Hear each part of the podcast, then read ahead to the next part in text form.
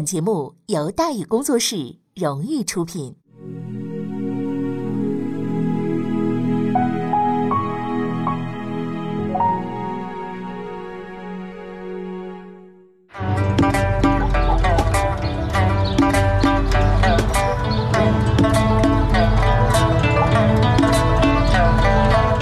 说书唱戏劝人方，三条大道走中央，善恶到头终有报，人间正道是沧桑。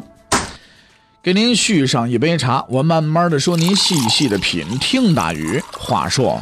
明朝除了咱们广播直播以外啊，我们还在喜马拉雅独家网络发布。各位呢可以登录喜马拉雅手机和电脑客户端，搜索“大禹茶馆”，选择收听。上期节目咱们说到哪儿啊？咱们说的逃离福建，隆武皇帝出走江西，湖北生变，勒克德浑驰援荆州。隆武元年十二月十八，勒克德浑率大军从南京出发，逆流而上，驰援荆州。杜云熙啊，一心想得到上司何腾蛟的支持和策应，但是他万万没想到，这何腾蛟偏偏是个成事不足败事有余的货。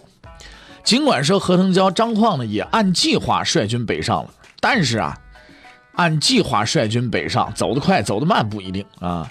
这一道磨磨蹭蹭啊，就跟着这个小脚老太太似的走那慢啊。南京这个援军呢都出发半个多月了，何腾蛟才走了一百多里路。在隆武二年正月初二呢，抵达了湘阴，也不知道呢，他这是到底怎么来的啊？不知道寻思爬来的呢，是吧？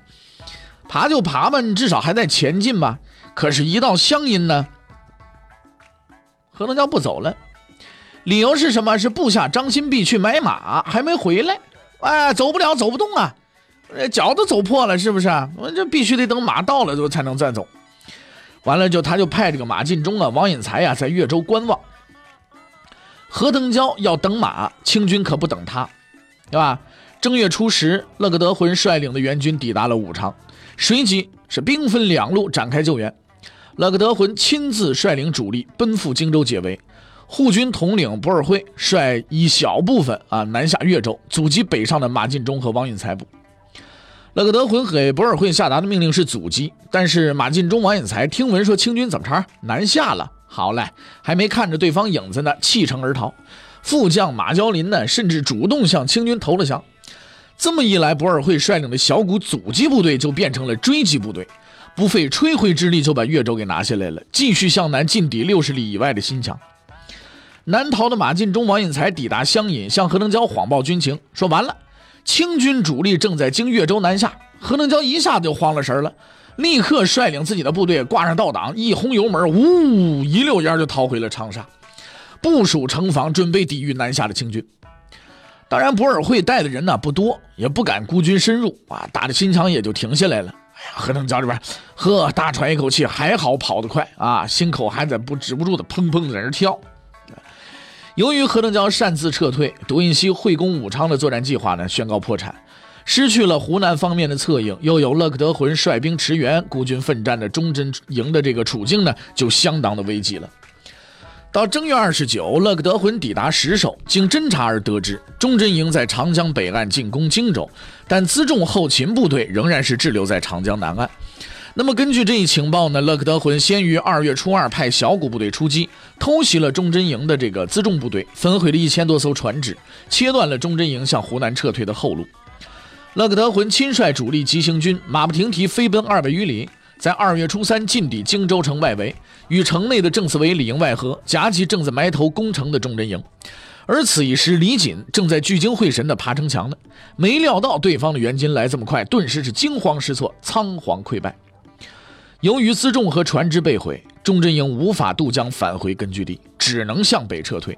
勒克德浑率军一路穷追猛打，李锦率忠贞营残部经远安、南漳、襄阳等地，最后被逼入了三峡地区。在混战当中啊，杜隐熙侥幸得脱，撤回了常德；田建秀、吴汝义等人则率五千兵马投降了清军，后来被处死。荆州失利，彻底的浇灭了朱一建心中刚刚点燃的希望之火。三月。无计可施的朱一建只能向郑芝龙妥协，暂时留在福建境内，驻避延平府。就是今天福建南平。杜英熙、李锦率领的忠贞营在荆州溃败，让朱一建即位以来度过的第一个春天显得呀万分的愁闷。就在隆武二年的春夏之交，浙江赣南先后拉响警报，也拉开了隆武政权覆灭的序幕。浙江方面呢，鲁监国政权建立之后啊，与兵力不多的清军勉强对峙了几个月，守着钱塘江天险，苦苦的度日。不过呢，这种略显平静的局面很快呢就被打破了。二月二十九。多尔衮委任回京复命的伯洛为征南大将军，率一万多人的军队从北京南下，在五月十五抵达了杭州。那么此时呢，尚未入夏，钱塘江处于枯水期，为清军骑兵强渡天险呢提供了便利。但是伯洛呢带的兵不多，并没有贸然渡江，而是在钱塘江西岸呢观望啊，通过炮火呢进行火力侦察。清军这个红衣大炮那么一打呀，东岸那个方国安呢就慌了神了。据《明记南略》呢记载。呃清军的这个炮弹打碎了方国安他们家那个锅灶啊，老方呢就觉得这这玩意儿太不吉利了，叫什么？那叫此天夺我食也，把我们家吃饭的家伙事儿给我们打碎了，那就完了呗，那摔我饭碗呢。所以卷起铺盖卷，拔腿就跑了，准备投奔曾经笼络过他的隆武皇帝朱一建。这段记载呢不一定可靠，但是方国安弃守钱塘江防线呢却是不争的事实。方国安这么一撤，那其他江防部队那就跟着一窝蜂就都跑了呗，对不对？首长都走了，我们还在这待着干什么呀？清军就在五月底顺利渡过了钱塘江。钱塘江天险不给力，接下来要悲剧的必然就是鲁监国所在的绍兴。朱一海呢倒是比较机灵，眼看着钱塘江不靠谱，在五月二十九呢就从绍兴仓皇的撤离，经台州入海做海漂去了。到六月初一，清军占领绍兴，张国维自杀成人，方国安、阮大铖率一千多士兵不战而降。这里呢，咱们需要说明一下啊，说明一件什么事儿呢？就是在投降清军的人群当中啊，并没有因臭名昭著而龙游浅水奉命在浙江图功自赎的马士英。关于马士英的结局呢，各种史料众说纷纭，《明记南略》啊。这个小铁纪年复考都认定啊，他是投降了清军的，后来被处死了。其实呢，这些也都是源于东林党的门户偏见。在撰写这个时期的祭文的时候啊，有东林党背景的浙东史派呢，凭借道听途说，甚至妄加推断，对史实进行了大量的歪曲和捏造，结果被生活在清代的史学家呢就给采信了。可以断定的是，马士英不仅没有在绍兴跟随方国安、阮大铖投降，而且压根儿就没投降。根据《东华录》的记载，这个清朝的浙闽总督张存仁呢，在六月的一封奏书当中呢，向朝廷报告了马士英的结局。就马士英前遁新昌县山内，士英下属总兵叶承恩投降，报称马士英被替为僧，即至寺捕获，令斩之。蒋良奇在乾隆时期根据《清实录》编纂的这个《东华录》，对官员奏书的记载呢，是比较权威的。如果马士英真的是投降后被下令处死的，那张存仁根本没有必要再捏造一个事实去掩盖这件事情，因为投降后被处死的明朝官员太多了，不多这么一个。显然，这份奏书记录的过程应该是真实的。我们应该承认，这个人性啊，它终究是复杂的。既然史可法、何腾蛟这样的忠臣都会误国，那为什么就不能接受马士英等奸臣不投降的事实呢？回来啊！咱们再继续这个来说什么？来说浙江的形势啊。前面咱们说过了，鲁监国抗清有两大主力，一是方国安，一是王之仁。方国安已经投了降了，王之仁独木难支，只能撤退。由于朱一海跑得太快，王之仁还得帮他搬家，几百艘船装满辎重出海前往舟山，与驻守在此地的这个孝鲁伯黄斌呢，呃，会合啊，黄斌清啊，会合了。黄宾清呢，并非是鲁监国朱一海的部下，而是隆武皇帝朱一建派来镇守舟山的。他盘踞的舟山群岛呢，也成了福州政权的一块飞地。既然是各为其主呢，浙江、福建又一直不对付，戏剧性的一幕出现了：黄宾清假意欢迎落难的王之仁光临寒舍，却背地里阴了他一把，对着王之仁的舰队一阵炮轰，把船只啊、辎重啊全都给没收了。王之仁一听是暴跳如雷，但是呢，是进退维谷。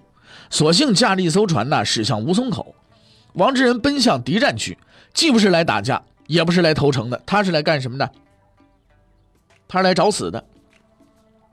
你看，不得不令人凌乱呐！难道是被火炮震糊涂了吗？啊，搞什么飞机啊？哎，解铃还须系铃人，这得问王之仁自己。前来送死的王之仁被押往南京，面见洪承畴，表明了来意。人系前明大帅，不肯身犯洪涛，愿来投剑，死于明处。王之仁痛骂汉奸洪承畴一番之后，慷慨赴义，死于明处。这一声响亮的回答，又叫做骨气。王之仁满含悲怆，血溅刑场，而浙江的悲剧呢，也就快要谢幕了。六月二十三，清军前锋进抵金华，务安伯、朱大典据城固守。二十六日，伯洛率主力抵达，以红衣大炮攻城，双方激战半个多月。七月十六，清军破城，占领金华。弘光时期臭名仅次于马士英、阮大铖的奸臣朱大典壮烈殉国。随后，衢州、延州陷落。浙江的鲁监国势力基本上是被扫清了。控制整个浙江之后呢，清军并没有乘胜南下，继续进攻福建。兵力不足和路不好走只是一个方面，伯洛还有一招啊，不战而屈人之兵的策略，只是需要点耐心等一等。浙江政权曾经有人扬言要对福建回戈相向，结果呢，在清军的铁蹄之下却相当的不给力。眼看着浙江的鲁监国朱一海成了海漂，深陷延平的龙武皇帝朱一建日子也很难过了。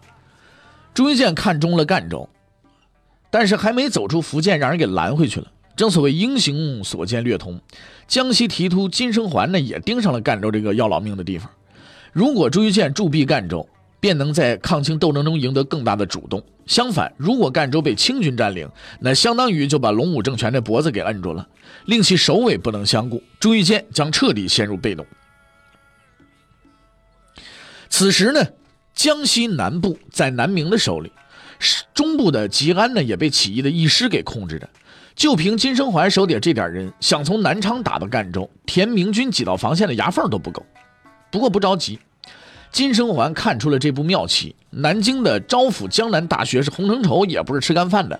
金生桓提议拿下赣州，洪承畴立即表示同意，并且派柯永胜、高进库等奔赴江西，协助金生桓夺取赣州。金荣桓这个首要目标啊，是南明军的第一道防线，就是吉安。吉安的守军不算少，但是情况比较复杂，大致分为云南系和万源吉招抚的地方系。云南系呢是崇祯时期从云南调出来剿贼的，后来呢在赵应选、胡一清率领之下驻守在吉安。啊，万源吉担任江西总督之后啊，招降了张安等人率领的地方土贼，整编为龙武营等四营。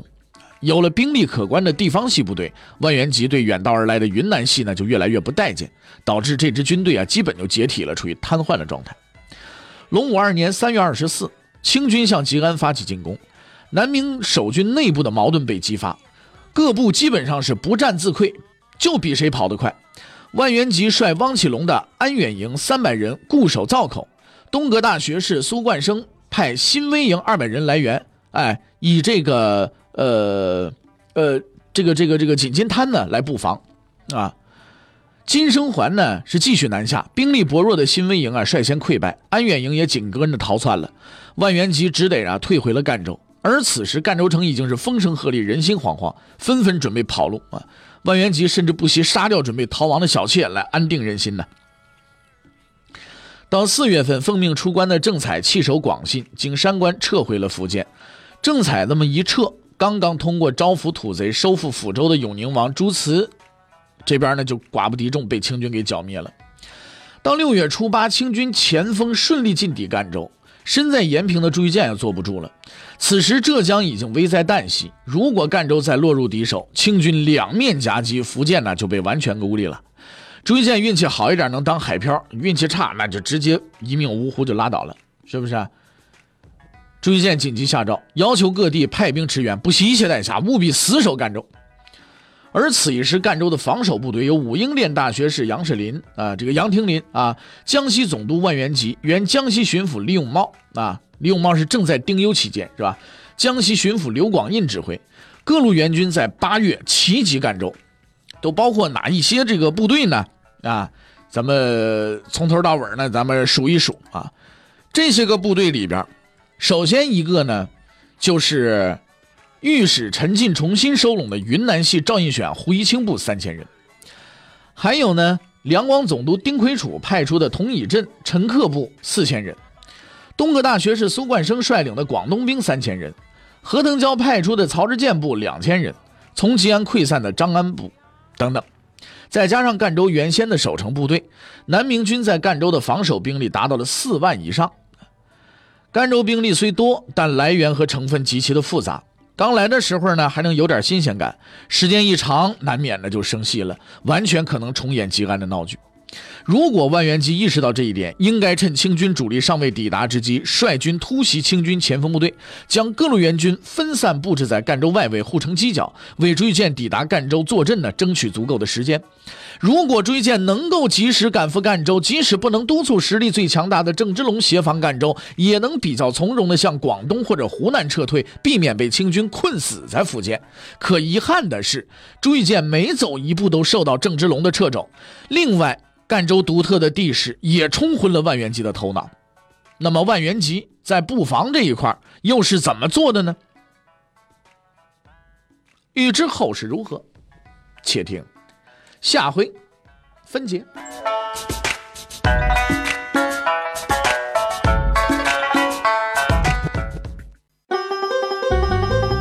各位，你想跟大禹交流吗？你想跟大禹辩论吗？你想给大禹指出错误吗？